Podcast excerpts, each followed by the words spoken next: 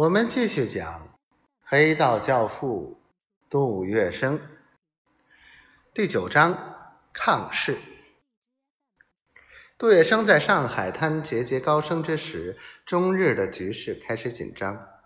在这种国难当头之际，杜月笙深知，国家若是没了，他的一切财富与地位也将化为泡影。所以在国难当头之时，他能够挺身而出，而后杜月笙又作为一介平民，成为代表中方与日方谈判的重要角色。第六十二回，抵日货绝不留情，于乔松扣留大亨。一九三一年九月十八日晚。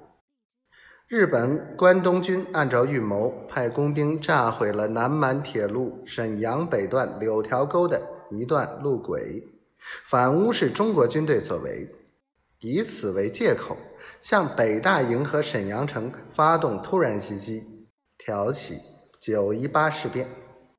对此，蒋介石却命令国民党东北当局：日军此举不过巡视行为。为避免事件扩大，绝对不抵抗。这种不抵抗政策束缚了东北东北军队的手脚，东北锦绣河山很快陷入日军铁蹄之下。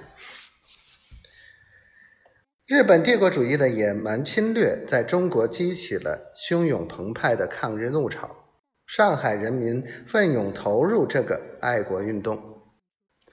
九月二十四日。上海三万五千名码头工人举行抗日罢工，十万学生举行抗日罢课。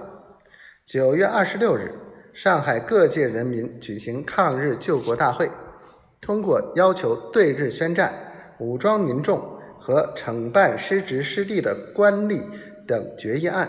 会后，举行了抗日示威游行。十月初，上海各业。八十多万工人组织了抗日救国联合会。民族矛盾的上升，不仅使工人、农民、城市小资产阶级一致要求抗日，民族资产阶级也表示抗日的要求。反映民族资产阶级意志的《上海申报》便多次发表评论，抨击国民党政府的不抵抗政策，要求停止内战。一致对外，这股洪流将杜月笙也卷入其内。经国民党上海市党部首肯，以杜月笙、余洽清、王小赖、王延松、陈廷光等人为常务委员，组成了上海市反日救国会。